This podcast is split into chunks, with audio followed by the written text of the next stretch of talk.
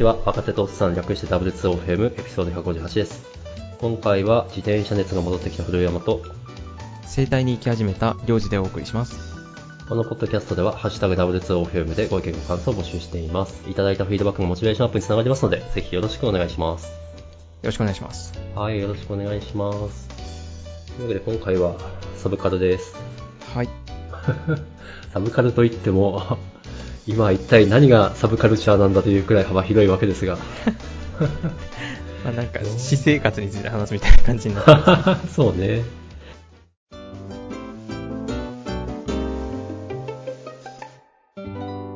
さて、りょうじくんが持ってきたネタは？あその辺で言うと、ちょっと私生活周りで言うと、おいいねさっき今ちょうど言った話なんですけど、盛大に行き始めたんですよ。ほうほで、きっかけはですね、あの、うんまず一個は、う。うん。同じ年齢の友人が整体に結構行ってるって話を聞いてて、なん。今まで整体ってこう、体のどこか腰なりうん。肩なり悪くした人が行く場所ってイメージだったんですけど、うん。そういうわけでもないんだなっていうのと、もう一個どでかい理由がありまして、はい。この前ユニクロに行った時にはい。試着室入ったんですよ。はい。そしたらそのユニクロが、えっと、試着室の中に、こう、まあ、前面が見える鏡と、はい。斜め後ろ45度に、こう、後ろからが見えるアングルの鏡があったんですね。あ、そんなのがあるんだ。はい。なので、自分の後ろ姿が見えるってのがあるんですけど、はい。それを見た時に自分が猫背すぎて衝撃を受けて、い あれ、りょうじくん猫背だったっけ？や、た、あの、あれですね、その自分が思ってるのとのギャップで、あれ、意外に猫背なんだ自分おーっていうのに気づいて、なるほど。これは、ちょっと行かなきゃなと思い、初めて整体というものに行ってみました。なるほど。どん、どうでした？えっと、めちゃくちゃ痛かったですね。いや、ちょっとどんな生態行ったの？なんか、あの、姿勢改善したいですみたいな感じのことをお伝えしたんですね。そしたら、直すには3点ありますと。3個気をつけることがあって、はい。まず1個は、現状の筋肉の凝りとかをほぐさないといけないと。はい。姿勢が悪くなってると、その姿勢で固定されるように筋肉が固まってるんで、うん。その姿勢を崩すために筋肉をほぐすと。おーあ、ごめん。すげえ勘違いしてた。あの、りょうじくんが言ってるのは、はい。ちゃんとしたなんか生態、あの、なんていうか、バス、なんだろうな、あの、リラクザイ、ん？リラクリゼーション？ラクゼーションではないですと。か、あマッサージとかではなくてあ、全然ちゃんと生態、整体です。生態、なるほど。行った時に言われました。うちはマッサージとかやりません。なるほど。あの、お客さんがもうこういうとこに来なくていいようにするためにやってるんで、多少の痛みを伴いますみたいなこと言われて、なるほど。で、その、筋肉ほぐすっていうのと、はい。あと、えー、なんだっけな。あと姿勢矯正ですね。あの、骨周り、骨が歪んでたらそれを直す。っていうのと、骨が歪んでたら直す。こう曲がってて、よく言うじゃないですか。背骨が曲がってますね、みたいな。あー、なるほどね。それを直すうん。っていうのと、あと、インナーマッスルですね。うん姿勢保持のためのインナーマッスルを鍛えるっていう3点があるっていう話をされてて、はい。で、まず1個目の筋肉の凝りをほぐすってやつなんですけど、いわはい。ゆるトリガーポイント療法って言われるやつで、一つもわからん。まあ、簡単に言うと筋肉をグーって押して、はい。まあ、要は肩もみに近いんですけど、へ指圧に近いんですかね、雰囲気では。ー。うんただめちゃくちゃ痛いんですよ。うわ、聞いただけでなんか痛い感じがすグる。ーって、もう、うなり声が出るような。痛みを伴うものと、2個目の骨の矯正は、はい。マジで毎回ビビってるんですけど、そう、こう、ゴキゴキって鳴らされるんですよ。あ、一回じゃ終わらないんだ。あ、1回じゃ全然終わんないです。半年かかりますって言われましたう。わ、マジか。なるほど。でも、本気だ。本気のやつだ。本気です。で、あと最後が、あの、EMS っていう、いわゆる、えっ、と、市販で言うと6パッドとかあるじゃないですか。はい。あの、で電気でプルプルみたいな？あ、そうです、そうです。はいはい。あれの医療用みたいなやつをやるんですよ。へそれが死ぬほど痛くて、ー。え、痛いんだ。めちゃくちゃ痛いんですよ。どんな強度？怖怖いです。よくあの、6パッドとかって、はいながらでできるみたいなうん、のうん、が売りじゃないですか。うん。あんなながらでできません。痛みに耐える20分みたいな感じの。それ普通に筋トレした方がいいのでは いや、なんか、あの、結構大変なんですって、インナーマッスルを鍛えるっていうのは。ああ、なるほどね。その機械を使うと、こう短期間でできるっていうのが売りって言ってましたね。短期間な、では短期間ならではのなんというか、辛さがあると。そうですね。あの、ジャンプの主人公みたいな、この修行は短いが体に負荷をかけるっていう感じの、いや、なんかすげえやりたくない、やりたくない感じがすげえする。いやでも姿勢は良くしたいなと思うん、って、なるほど。すごい。効果は、ありますか？いや、まだわかんないですね。まだこれからか3回目ぐらいなんで。おおなるほど。ただ、もうちょっと憂鬱になってきてますね。あの、歯医者行く前みたいな感じに 痛いんだよなーって思いながら。本当医療行為なんだね。医療行為なのか、もしくは生体師のストレス発散でやってるのかしらないええそ、それを疑うレベル？いや、痛いんですよ、本当に。ああ、なるほどね。でも、まあまあまあ、うん。頑張ってます。うん、頑張って。半年後ぐらいに効果が出たかどうか、またああ、そうね、そうね、ぜひぜひ。あ、それすげえ聞きたい。すっげえ聞きたい。ちょっと効果あるんであれば、ちょっと私もやってみようかなと。うん。ぜひぜひ。っはい。ていう、イントロですね。イントロ、生態。はい。すごい、すごいイントロだ。はい。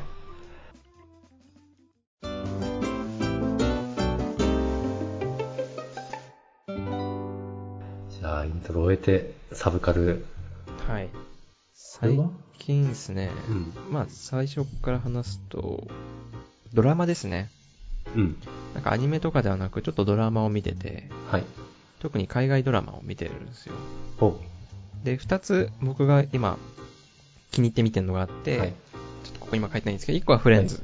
これ古いやつですね。超、超有名な。90年代。ごめんなさい、でも見てない。あ本当ですか、うんちょっとじゃあ、後で積極的に推させてもらいますけど、も 見た方がいい。う一個は、セックスエデュケーションっていう結構、性にまつわる話。両方ネットフリックスで見られますね。で、僕がこの海外ドラマで一個お勧めしてるのは、結構英語力つくなって思ったんですよ、見てて。あ、それは英語で見てる？英語で見てます。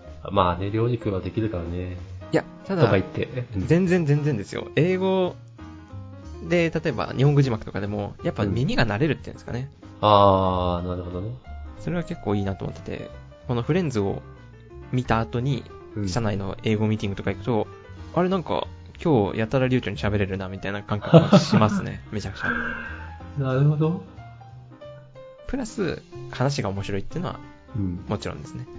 見るか。フレンズはですね、うんあの時代とは思えないレベルで、結構、今話題の LGBTQ とかは、今話題って言うとあれですけど、うん。とか、まあ、性にまつわる話も含め、うん。結構ぶっ飛んでんなって思ってて、えー、あ、そうなんだ。はい。主人公が6人ぐらいいるんですけど、うん第1話で、うん。主人公の人の一人のロスっていう男性、男の人がうん。離婚しちゃうんですね。第1話で？第1話で。離婚から始まるんですよ。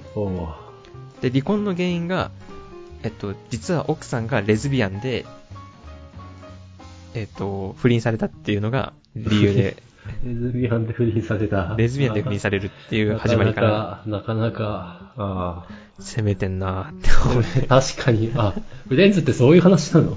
そういう話ですね。まあなんか、日常系ですね。日常系じゃなくて、俺が、過激日常系。俺が知ってる日常系じゃない。なるほど。コメディか。コメディ日常系です。日常コメディ。あ、でもコメディだ、まあ、わ笑えるって思ってていい？笑いますよ。めちゃくちゃ笑います。ああ、なるほど。あと、友情とかうん。結構出てきてかなりおすすめです。あともう一個のセックスエデュケーションっていうのはかなり最近のドラマで、はい。これも基本性に関することなんですけど、うん。こう、舞台はイギリスで、うん。ある高校がめちゃくちゃ性に乱れてるっていう高校の設定なんですよ。高校が。はい。高校が。もうイ、ギリスどこでもかしこでもセックスやってるみたいな 高校で、主人公は、お母さん、お主人公そこの高校の男子高校生なんですけど、うん。お母さんが性に関するカウンセラーをやってるんですね。で、えっと、いろいろあって、その男子高校生が、高校の中で、その、セックスカウンセラーをし始めるっていう話なんですよ。その高校生が？高校生がです。で、その中でその男子高校生本人の恋愛の話であったりとか、うんあとお母さんともちょっとギクシャクするんですよね。うんその男子高校生自体、主人公自体は、割とお母さんの職業に対してあんまりいい思いをしてないかったりしてるんですよ。ただそれを自分でもやってるっていうところに、こうギクシャクしていたり、お母さんと結構喧嘩したりみたいな部分もありつつ、なるほど。家族愛、恋愛、性知識みたいなうん。部分ですね。かなり面白いです。長い。えっと、今シーズン3まで出てます。なるほど。1シーズン11か12話ぐらいだった気が。で、ネットフリックスって、その、はい新しい新シーズンが出ると、あの、更新じゃなくて、はい。1シーズン丸ごと全部公開するんですよ。へー。で、僕は毎回セックスエデュケーションに関しては、公開したシーズンを1日か2日で全部見切っちゃうみたいなぐらいマジですごい面白いです。あ、そうさせる魅力がある。そうさせる魅力がありますね。あもう次々って見たくなっちゃう。あ。これちょっとぜひ見てほしいなと思うところですね。まあ、どっちもじゃあ、1、1話見てみますよ。あ、ぜひぜひ。うん、1話まずね。フレンズはちょっと1話見ただけだと、完全な魅力が伝わらないかもしれないですけど、まあまあ、ちょっとあの雰囲気をちょっと感じてみてください。そうで、なんか、そう、面白いって言われてるやつも最初見てハマれなくて見てないやつ結構あるんだよね。そっか。フレンズじゃあ、どこまで見たらハマれそう？いや、これはですね、かなり難しいところで、は あの、ハマれる人だったら、シーズン1の3、4話ぐらいまで見れば全然実装できるんですけど、結構長いな。僕は、あー、うんフレンズ面白いって思い始めるのはシーズン4ぐらいからなんで、結構ヨジ君も先随分頑張ったね。いやーなんかこれはもう最初は僕結構英語学習の面で入ったんで、ああ、なるほど見ね。続けようって思ったんですよ。なるほどな。あ、でもそういうこと考えるとななんか、なんだっけ忘れたけど、あの、弊社の、まあ、外国人のエンジニアに、はいあ、名前出てこない。すげえ有名な海外ドラマ勧められて、はいはい。えーっと、なんだっけ、あ、あ絶対料理君知ってる。どういう系の話ですか？ねあの、余命わずかな先生が麻薬を作る。あー、えっと、なんだ？違うか。いや僕もあんまり見てないんですけど、もしかしたらブレイキングバッツとかあ、それ、それ、それ、それ。でも、英語勉強しようと思って、完全に英語で、字幕も英語で見始めたら、わかんないから戻って、戻って、戻って、戻って、全然進まなくて。いや、それは、アンチパターンですね。そう、あ やっぱり。普通にドラマとして楽しめばよかった俺みたいな、すごいい。や、そうですね。あの、多分、僕的には1周目は楽しんだ方がいいです。あ、一周目 で、一周目。一1周目は。はもう英語は多少聞くよ、話がメインだけど、ぐらいな感じで聞いてって、2周目からちょっと英語見ていこうかな、みたいなくらいでいくと、あの、なんていうんですかね、結構英語、英語っていう話じゃないですけど、言語ってやっぱうんコミュニケーションなんで、相手との関係性によって、うん。なんていうか文脈が理解できたりするじゃないですか。わかるわかる。あわかる、わかるって言っといてて俺はそれをやったのか。なるほど。なるほど。そうね。そう2周ね。目やると、文脈があらかじめ理解できてる上で、言語に集中できるっていう感じがしますね。正しいです。正しいです。ちょっと、そう、やめよう。そうね。2週目ね、2週目。2周目で、もし英語学習するんだったら2週目でん、。そうね。あ、いいこと聞いた。そうし僕よう。が今お勧めしたやつは、とりあえず、あの、日本語吹き替えでも全然構わないそうので。ぜひ見てみてください。あと人間の関係性を。こう見ると面白いです。そうね。えっと、フレンズとセックスエデュケーションだっけ？はい、ちょっと癖。はい。1話は見る。はい。はい。え？次は、なんか、めっちゃゲームが並んでるけ これはあの、あの、ぜひピックしてもらって構わないですけど、ど。うん。あの、この半年ぐらいでやったゲームをちょっと思い返してみて、結構やってるね。割とやってますね。ただなんか全部できたのはない。ああー完クリ完全クリアしたのは、リターン・オブ・ジ・オブ・ラディンっていうのと、うん。あとポケモンレジェンド RSS は、つい昨日かな。これちょっと彼女と一緒にやってたんですけど、これはクリアしましたね。あとは、途中。途中とか、あとはあの、アクションもので、こう、エンドがないみたいなのが。あー、なるほどね。で、ちょっと、クリアしたやつからお話ししますわ。うん、うん。この、1個目のリターンオブジオブラディっていうのは、僕はもう、本当にやってよかったと思えるゲームで。やってよかった。なるほど。ジャンルとしては、えっと、推理ゲームっていう感じですね。え？何？アド、アドベンチャー？っアドベンていう言い方古いか。チャー、僕アドベンチャーゲームってどういうジャンルなのかあんまり理解できないんですけど、えっ、と、そんな若者のりょうじくんに聞きますが、かまいたちの夜とか、あー、あのホラーのやつですよね。知うん。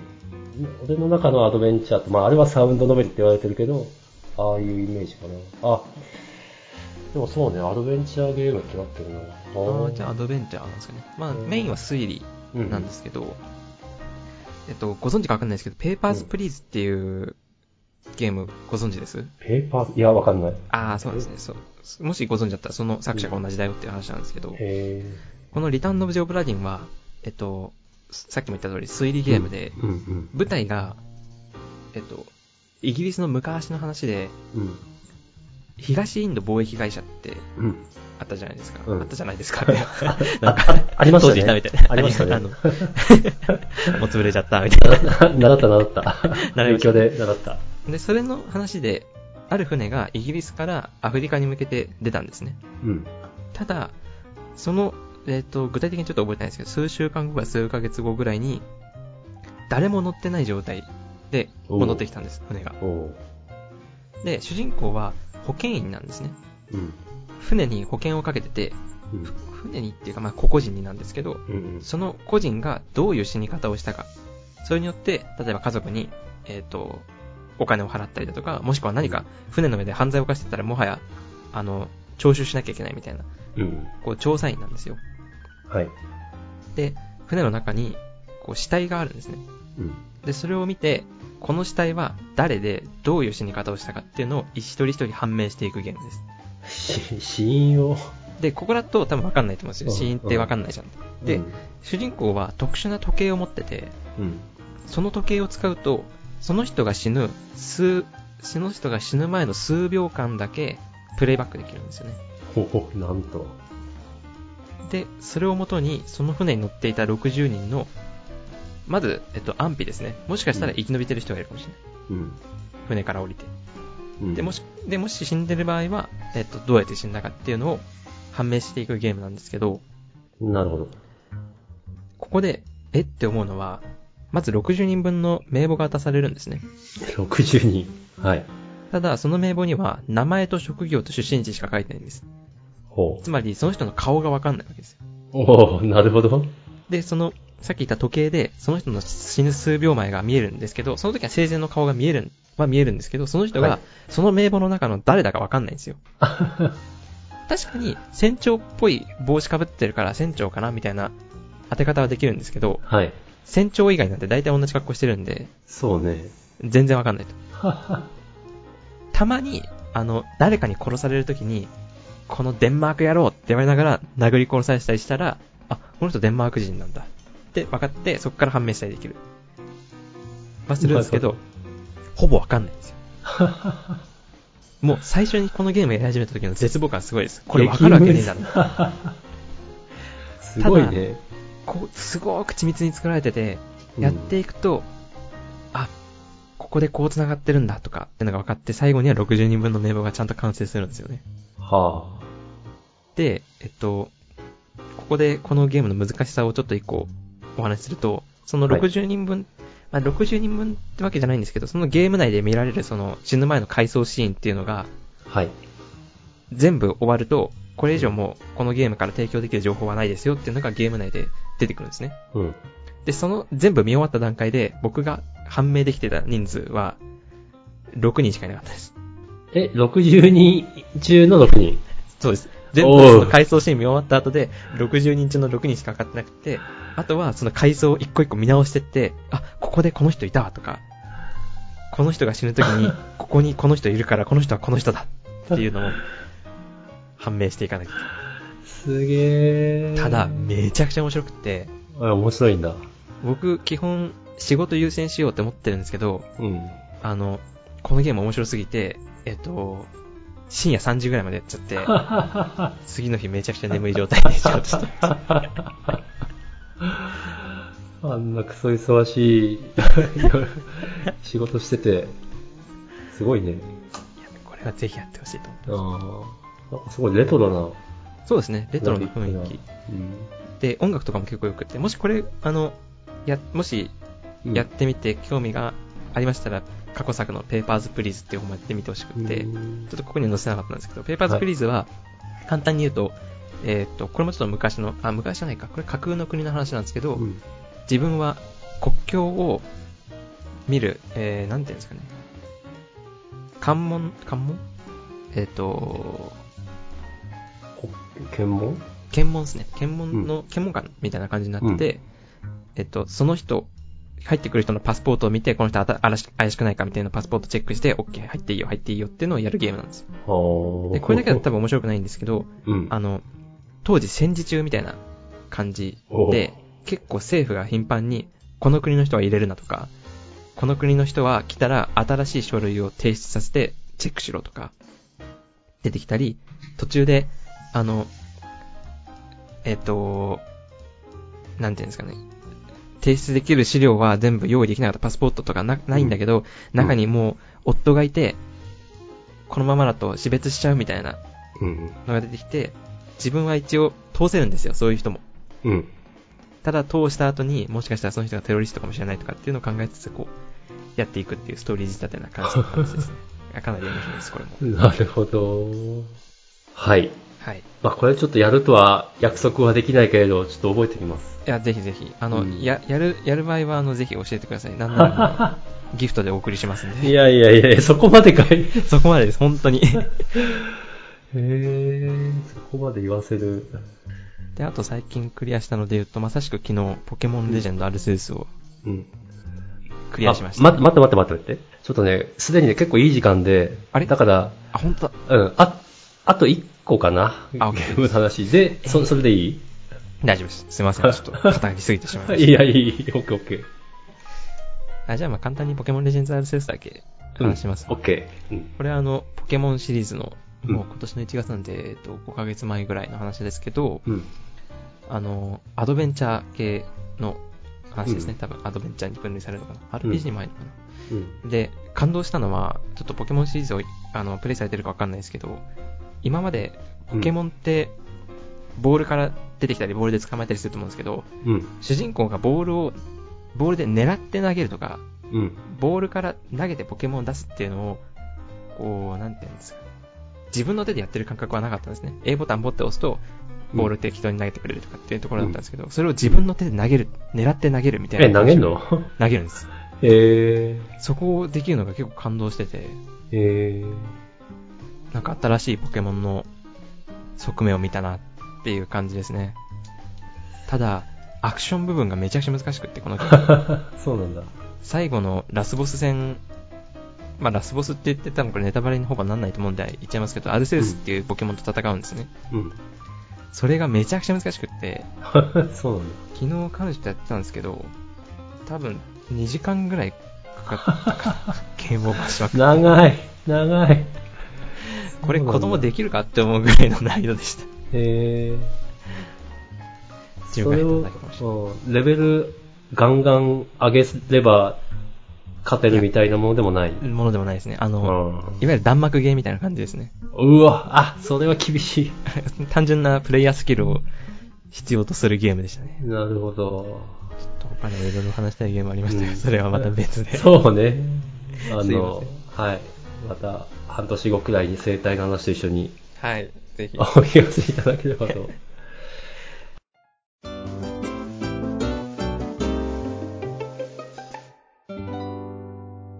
僕、古山さんのその新ウルトラマンの話が。そうね。えっと、どうしますか？なんか、そう、私今日新ウルトラマン見てきたんですよ。あ、今日だったんですね。うん。で、りょうじくんも見たんだよね。見ました。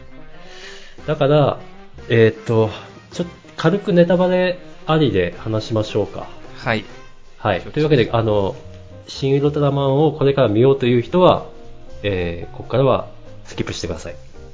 はい、大丈夫ですかね？はい。はい。じゃあ話しましょう。はい、えっと、どうでした？えっと、前提からお話しすると僕、ウルトラマンの知識はほぼない、うん、ほう。あ、そうなんだ。はい。あの、なんとなく名前知ってるなぐらいですね。太郎っているんだね、みたいなぐらいしか知らないです。あなるほどね。ただ単に、こう、庵野監督がやるっていうので、ちょっと気になっていっているかって感じですね。うんうん、あ、俺も同じ感じかも。あ、本当ですか？うん。まあ、見てるけど、そんなガチの、だから例えばあん中で出てきてるシーンは、あ、これはあれだねとか全然言えない。ああ、そういうやつです。うん、で僕の感想としては、あの、うん、め、結構楽しめました。うん。あの、怪獣の造形とか、うん。あと、僕はあの、新エヴァンゲリオンの時のドキュメンタリーとかを結構見てたんで、カメラワークとかを結構楽しめましたね。ああ、そういう風な感じなんだっていう。うね、日常の景色とかかな。そうですね。船尾さんいかがでした？そう、あの、もともとこの映画は、3も P も両方ある、うんうんうん、って聞いていて、だから、なんだろうな、あんまり、あまりこう期待せず、期待はあんま高めすぎずいって、まあまあ面白かったなと。あと、これは何何回も見ると、見るたんびに発見がありそうだなっていう感じでした。うん。あ、なんだろうな、えっと、10、回に10段階つけると、えっと、7かな。あー。くらいかな。僕も多分近いとこですね。7が8かなって感じがします。うん、ちょっとね、俺、俺は一人で見に行ったんだけど、はい、一緒になんかどうも親子連れで来てる、まあ、がいて、子供がすげえなんか、ちょっと飽き飽きた感じになってたのがちょっと印象的だった。ああ、それはあるかもですね。うん、あ、これ子供向けじゃないじゃん。全然子供向けじゃない。全然子供向けじゃない。なんか、お父さんの趣味に付き合わされて あ、でもあれは多分、そのウルトラマンっていうところで、子供が行ってみたいって言ってる子もいるんじゃないかな、あ、かもしれない、かもしれないね。かもしれないね。でも確かアクションシーンとかね、面白かったけど、まあ、基本はなんか、あでも難しいな。人間ドラマかっていうと、そこまで人間ドラマでもない。そうですね。うん。なんか絶妙なバランス。うん。うん。でもやっぱ子供が楽しめる作品ではないかなとは思いました、ね、そうね。あの、いわゆるウルトラマンすごいみたいなシーンはなかったですね。そうね、そうね。負けちゃうしね。うん。うん、まあ、ネタバレありだかりが、本当最後のゼットンの表現とか、あ、そうきたかとか。ああ。うん。あの後ゼットンをネットで調べたら、全然ちゃうやんってあ。違う違う、違う違う。でもそう、ウルトラマンを倒した怪獣なんで、それをこういう表現で来るか、みたいな。あと僕は結構あの、僕、ナウシカ好きなんですよ、うん、風の谷のナウシカ、うん。で、原作もちゃんと読んだんですけど、やっぱ結構、庵野監督、ナウシカ要素入れてんのかなって思いましたね。あの、新エヴァで言うと、8号機に光の輪が出たりとか。うん、あー、なるほど。今回も、えっと、ナウシカの原作ってござご覧になってます？あのね、多分、この前の回も話したような気がするけど、あ、そうでした見た、見たけどもう忘れた、みたいな。あ あの 4, 4冊くらいだっけ？あ、いや、7冊ですね。7冊か。はい。大間が飛ぶときに、背中のあたりにあるんだよね。あと、大間のシーンで、今回で言うと、あの、金色のウルトラマンがいたじゃないですか。いたいた。あれが、私は最長停車みたいなことを言ってて、うんうん、わなんか近いなって思いましたね。大間も、急に喋り出した時に、私は最低車とかって言ってたんで、同じようなアングルで。そっから持ってきた。なんかそういうのを楽しめると面白そうですよね。なんかお話みたいなの多いんだろうなと思いました、ねうん、あ、そうそうそう。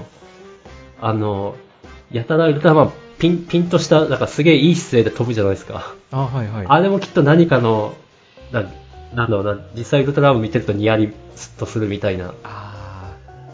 いや、なんか僕やっぱあの、ウルトラマンの前提知識が全然なかったんで、え、あんな風に飛ぶのとか、爆速回転し始めた時に、ネタなのかなとかちょっと思いました、ね。いや、俺も、あの、全然分かってません。分かってませんが、きっとなんかあるんだろうな、みたいな。そうね。めちゃくちゃピンって飛んでました、ね。そう。なんかきっと昔は特撮の技術的にああいう撮り方しかできないっていうのをなんかありそうですね。うん、オマージュとしてなんか、やってるかなとか思いつつ。うん。でもやっぱところどころ、こう、面白いなって、思いましたね。なんか、うん例えば、あの、変身シーンとかで、うん。一回しか出てこなかったですけど、こう、ウルトラマンが出てくるシーンで、こう、巨大な手に掴まれて、ウィーンって上に上がっていくあー、あったあった、あったあった。あれはなんかおしゃれだなって思いましたね。確かに、あれも何かなのかなうん、そうね、そうね。かっこよかった。確かに何回か見るといろんな発見がありそうですね。うん。なんか、うん、味が出てきそうなお話だと思いました。あ、やっぱあと、あの怪、あの監督ってああいう怪獣描くの、怪獣の動き方とか描くの上手いんだなって 思いましたね。そっか。めちゃくちゃ使徒感がありましたけど、そうね。シン・ゴジラの時も、すごく思いました。